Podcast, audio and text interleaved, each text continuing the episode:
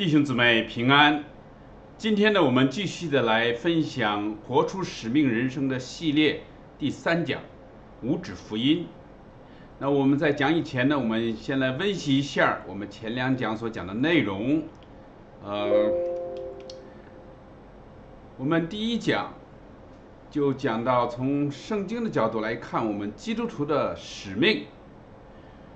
那么根据大使命。我们知道，我们基督徒的使命就是要传扬基督，建造基督的门徒和教会。那么，根据呃新命令和大诫命，我们知道我们要靠着主耶稣基督的爱，来活出一个爱神、爱人的一个生命来啊。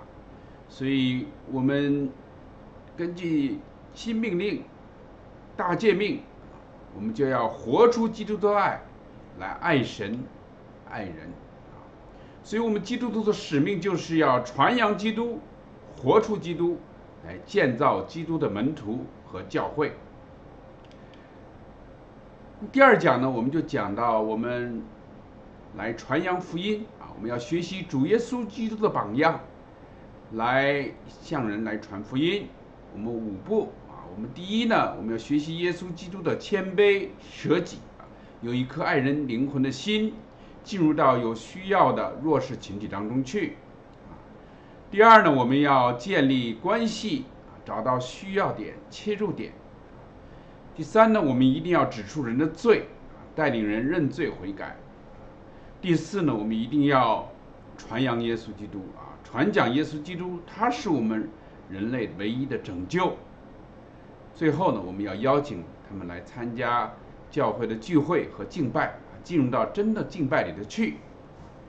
那么今天呢，我们就来讲第三讲啊，五指福音。我们所读的经文呢，是在哥罗西书的啊一章二十八节，我们一起来读。我们传扬他是用各样的智慧劝诫个人，教导个人，为了使个人在基督里。得到完全。我们这里呢是用的新译本啊，这里说要使个人在基督里得到完全。好，我们一起来祷告。天父，我们感谢赞美你，你打开你的话，求你打开我们的心，圣灵亲自对我们每个人说话，让我们真正再一次被神的话所更新，来改变，让我们活出一个使命的人生来。我们这样同心合一的祷告，是奉靠主耶稣基督名求，阿门。好，我们首先看到啊，这里讲到我们要传扬他是用诸般的智慧。那么今天我们教会不成长，很多的时候就是我们没有啊，来教导信徒怎样的来传扬基督。来传扬福音，很多的时候呢，我们信徒呢也有一个误区啊，认为传福音呢只是牧师长老的事情啊，我们呢不会传，我们也不行啊，我们传了也没人听啊，所以呢就出现了教会呢很多的人呢，他们不传福音啊，那我们教导教会呢也没有去教导他们怎样的来参与传福音的施工啊。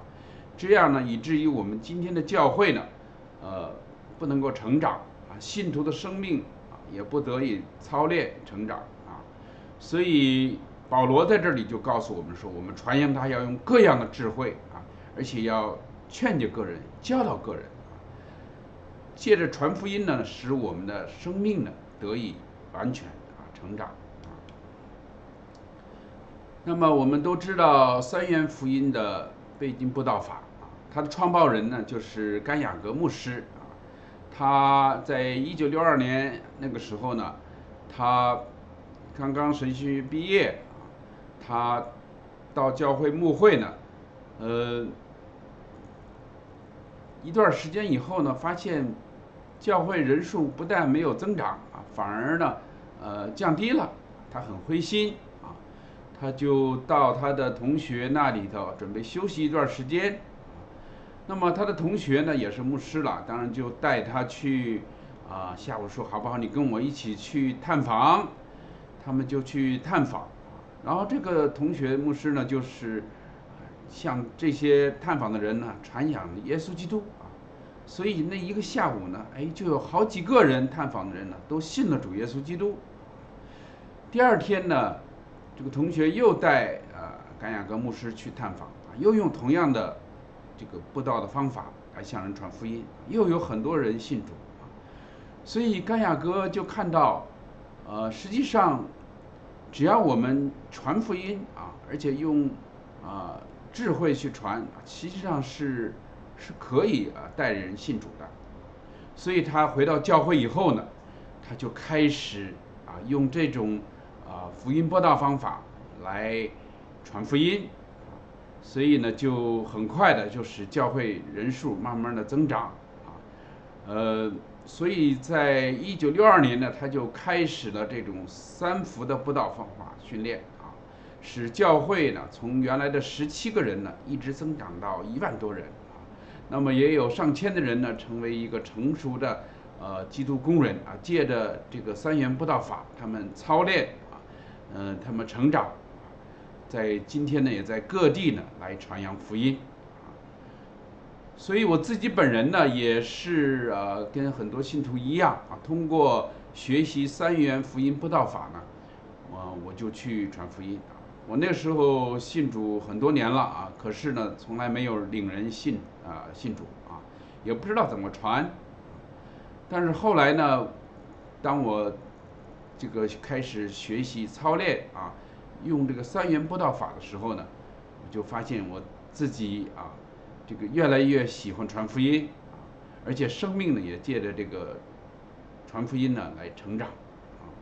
所以三元福音布道法的它的主要的目的呢，就是要借着这个传福音呢来操练我们信徒啊，装备我们信徒啊，使我们信徒的生命呢得以成长。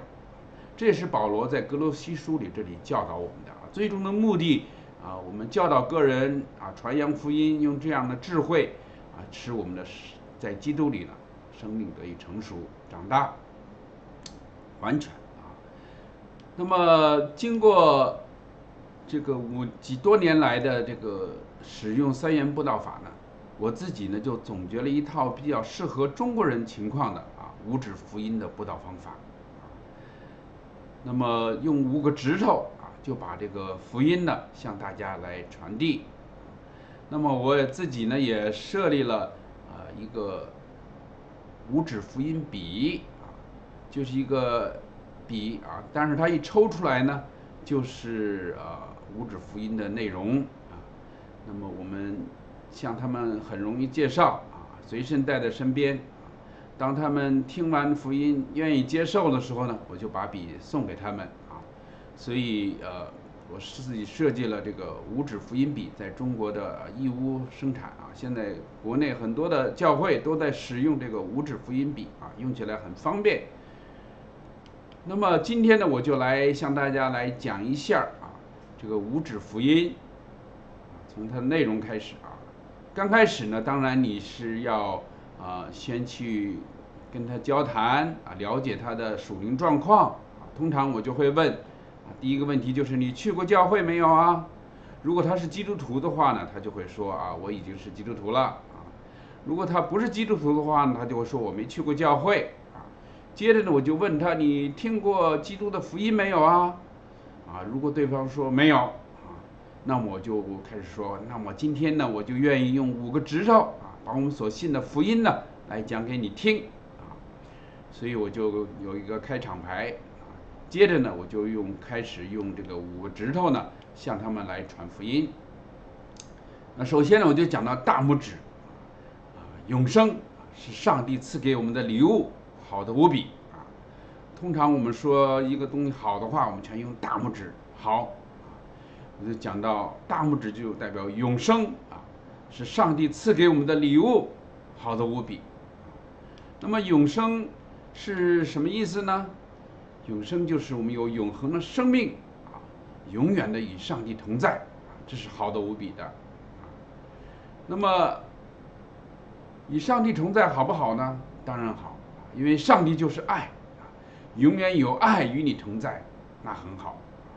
假如你到了一个地方没有爱，大家都是争斗、苦读啊，那就很悲哀了啊。那么上帝呢，也是公义，所以永远有公义与你同在，那也是很好的啊。假如你到了一个地方没有公义啊，警匪一家，那就是人间地狱了。像在委内瑞拉，我们很多中国人开了店以后呢，他们啊，这个不能够去找警察啊，因为警察来了以后呢，他接着拿，说你没交保护费啊，所以有公义、有慈爱同在啊，这是很好的啊。没有公义、没有慈爱，那个地方就是人间的地狱。所以永生啊。就是永远的与上帝同在啊！上帝就是爱，永远有爱与你同在，那很好。上帝就是公义，永远有公义与你同在，那也很好啊。那么永生呢？它是一个礼物。礼物的意思是什么呢？就是不是我们花钱买来的啊，不是我们赚得的、配得的啊，啊，不是靠我们自己修炼修来的，它是个礼物，就是。说是是因着上帝的恩典白白赐给我们的！如果我今天给你一件礼物，我就不能朝你要钱啊，因为礼物就是我白白的赐给你的啊。所以永生是上帝赐给我们的礼物，不是靠我们自己修炼修得的或配得的啊，而是上帝白白的赐给我们的。所以有人说：“哎呀，我都很好了，我也没做过伤天害理的事，我也很有善行，我也捐了很多钱啊，所以我应该得到永生啊。”但是我们这里看到，永生是上帝的恩典啊，不是因着我们的行为。那么，永生呢，也不是将来的事情。有人说：“哎呀，永生虽然很好，可是太遥远啊。”啊，我们说永生，今天我们就可以得到。今天就可以经历与上帝的同在，所以我们再温习一下，永生是上帝赐给我们的礼物，好的无比啊！永远的有爱、有公义与我们同在。那么永生呢？它是个礼物，不是靠我们修炼赚得的、配得的啊，而是上帝的白白的恩典，而且我们今天就可以经历上帝的同在，今天就可以得到。上帝的礼物，永生啊。那么第二个指头呢，就讲到罪啊。永生这么好的礼物，人得不到，是因为我们人都有罪。因为神是圣洁的，他不能与罪同在。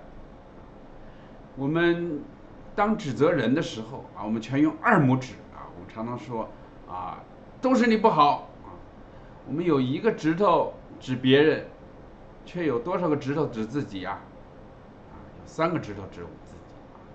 这意思是说，其实我们每个人都有罪啊。圣经里所讲的罪呢，跟我们中国人所定义的罪呢是不一样的啊。中国人的罪字怎么写啊？四字下面一个非字啊。其实这个四原来是网络的网字。那意思就是说，我们犯了法了，落入法网了，被抓进去了，这才叫罪。所以今天如果我闯了红灯，警察没看见啊，这也不叫罪，啊，不知者无罪，啊。但是圣经里所讲的罪呢，就是我们所思所想所做的没有达到上帝的标准，这就是罪了。好像我们射箭没有射中靶心，啊，这就是罪了。虽然我没有杀过人，可是我们心里头记恨过人，这就是罪了。有一次，牧师问大家说：“你们谁没有恨过人，请举手。”啊，大家都没有举手。忽然有一个山东老汉说：“俺。”哎呦，牧师说：“哎呀，你没恨过人，那很好，太伟大了啊！你来讲讲。”他说：“俺从前恨人啊，俺现在不恨人了啊，因为俺恨的人都死光了啊。”所以我们人都有过不好的意念啊，我们的嘴都有说过得罪人、过失的话，所以圣经说世人都犯了罪啊，亏缺了上帝的荣耀啊，如果今天把我们一生所思所想的放电影放出来的话，我相信没有一个人啊是完全的，所以我们都有过失啊。所以中国古人说“人非圣贤，怎么样？孰能无过？”啊，我们每个人都有过失啊，这个过就是罪啊，就是没有射中靶心，没有啊达到上帝的标准。所以我们世人都犯了罪啊，亏欠了神的荣耀。假如我们一天犯了三个罪啊，哎呀，今天又发脾气了啊，今天说话又得罪人了，我们一天有三个罪，我们一年就有多少个罪呀？可能三百六十五天，可能就有上千个罪啊。那我们一个一辈子活七十岁，那我们就可能就有七万多个罪啊，有这么多的罪，上帝怎么会与我们同在呢？啊你看这个罪好像就像一个墙一样啊，把我们与上帝啊这个隔开了。罪啊使我们与上帝隔绝啊分绝，所以我们世人都犯了罪啊，我们没有办法得到上帝的礼物与上帝同在啊，所以这是二拇指。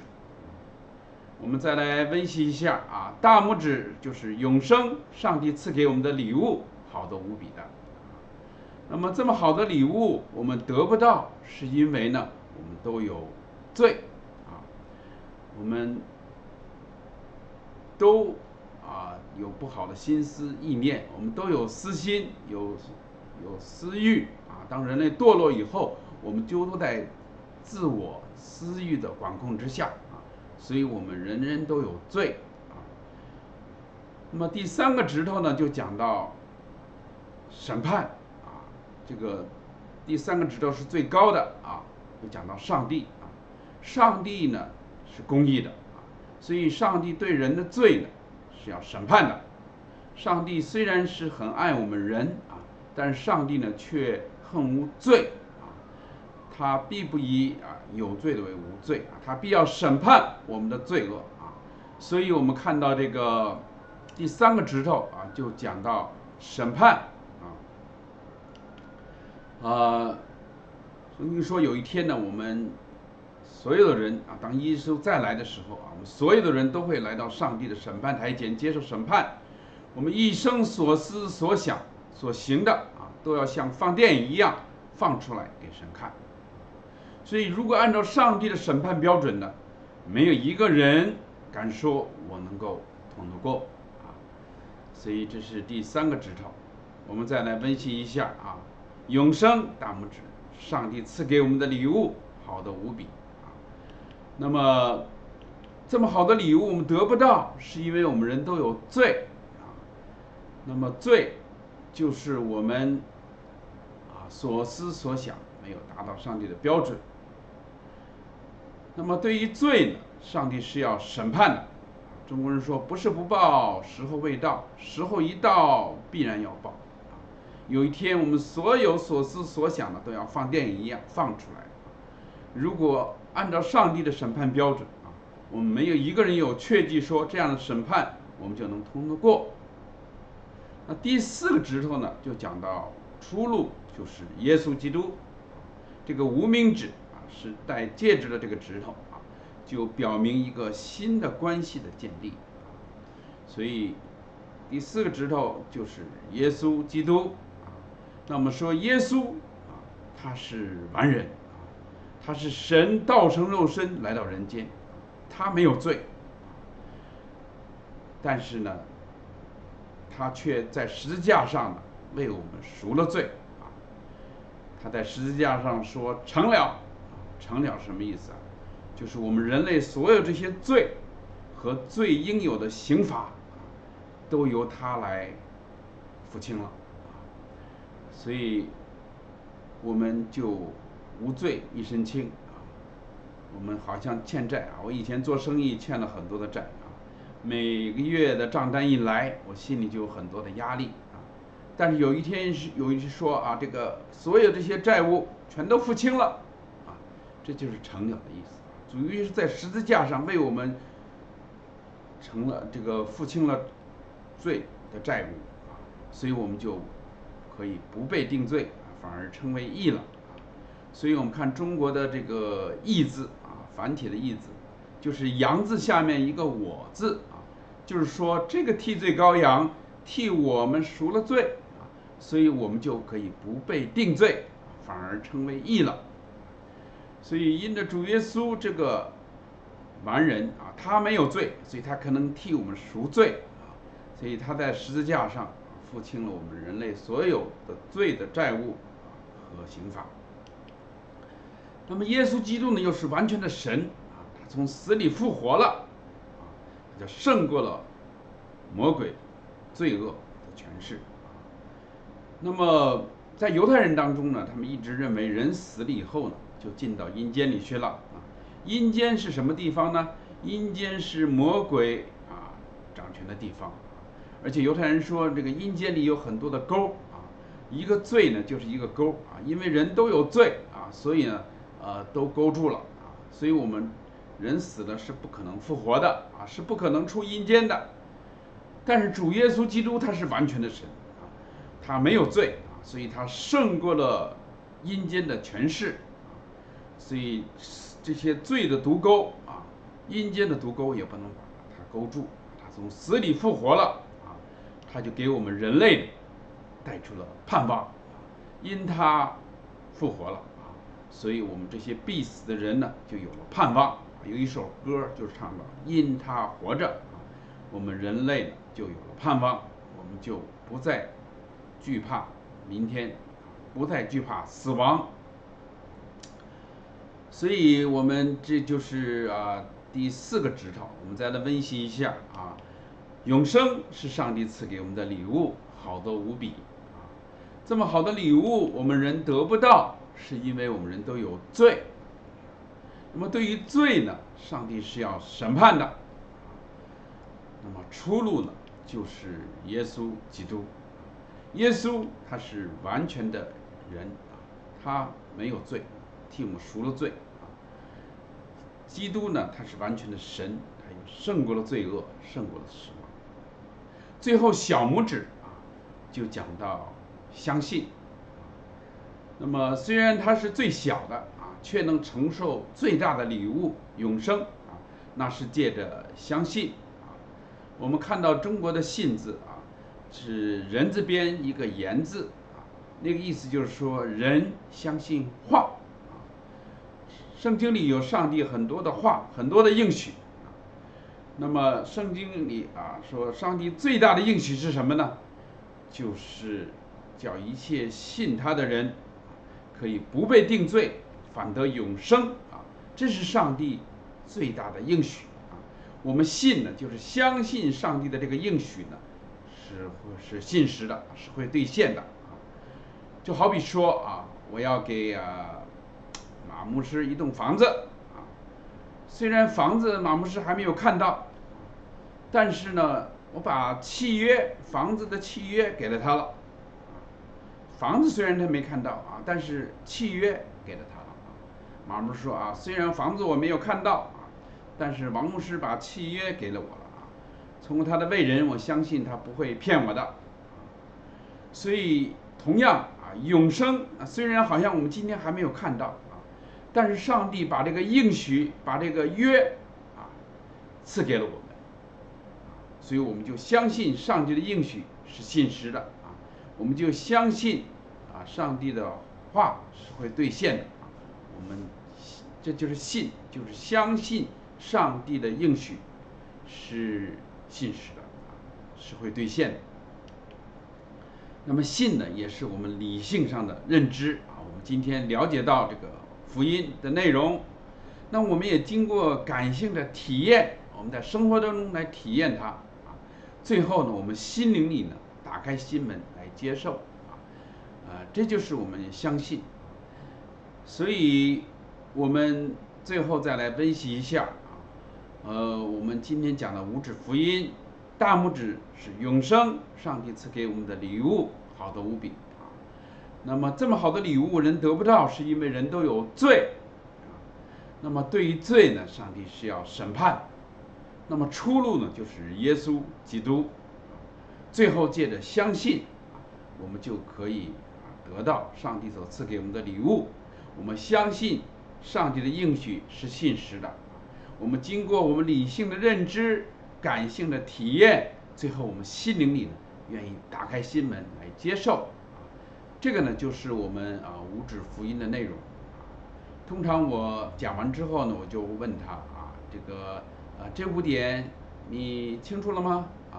你可以接受吗？如果他说他可以接受，那我就带他做一个觉知的祷告啊，我就说。感谢主啊，恭喜你啊，得到上帝赐给你的礼物啊！我愿意带你做一个觉知的祷告啊！我说一句呢，啊，你来说一句啊，我就跟他一起来祷告啊，说慈爱的天父啊，感谢你为我们预备了一个永生的礼物。虽然我们是罪人，我们不配得这个礼物，但是因着你爱我们的缘故啊，你赐下你的爱子耶稣基督。在十字架上为我们做了赎罪祭，耶稣又从死里复活啊，胜过了罪恶，胜过了死亡。所以今天呢，我愿意接受耶稣基督做我的救主和生命之主，也相信上帝的应许是信实的，也愿意接受上帝赐给我们的礼物永生。我们说这样的祷告是奉靠主耶稣基督名求的，阿门。所以啊，这就是我啊所总结的这个五指福音啊。每次回国的时候呢，我都一下飞机啊，我就坐上了计程车，我就开始传这个五指福音。通常呢，我都坐在这个这个计程车的前头啊。他就觉得，哎，这个一定是从国外来的啊，因为在国内啊，呃。一般的乘客都坐在后面啊，首长嘛都要坐在后面啊，嗯，但是呢，我坐在前面啊，就是我好可以跟他呃这个谈话啊，也让他感觉到很亲近啊。然后呢，我就开始啊问他，哎呀，讲我自己的经历，出国啊，然后又问他，哎呀，你有没有去过教会啊？呃，有没有听过福音呢？啊，如果他说没有。啊，我就开始来讲五指福音啊，通常我讲完了这个福音以后呢，他们都会接受啊，所以我就带他做祷告啊，送他一支福音笔啊，下车呢呃给他一些小费啊，他就很高兴啊，他觉得今天这个这一趟没白跑啊，有很有收获啊，所以我们就是。